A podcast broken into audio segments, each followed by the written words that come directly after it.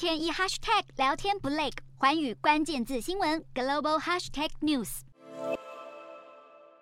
日本前首相安倍晋三遇刺身亡，现场的维安措施备受质疑。奈良县警方九号召开记者会，首度承认维安的确出现漏洞。从现场画面可以看到，事发前安倍身边只有大约四名身穿黑色西装的维安人员，对比他二零一四年参加众议院选举时，身边围着至少十名维安人员，可见本次维安的安排，光是人力配置就明显落后一大截。而事发当时，维安人员的反应更是差强人意。这是日本警视厅去年六月在东京奥运前夕所进行的维安训练。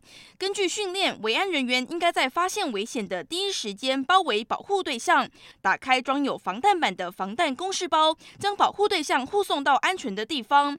但从安倍遇刺后的现场照片可以看到，有特勤人员的防弹公事包是没有打开的状态，让凶嫌连续开两枪得逞。不过，也有眼尖的网友发现，其实现场是有一名随护在第。一枪之后，奋力举起防弹公事包，试图挡在枪手和安倍之间。不能说所有人都呆站在原地，但可惜还是为时已晚。另外，凶嫌是从安倍的背后开枪，不像安倍上个月三十号在爱媛县演说时有随护三百六十度围绕。事发当下，安倍的背后竟然没人守备，简直破绽百出。而除了维安疏漏之外，嫌犯身上彻夜用来行凶的自制枪支更是杀伤力极大。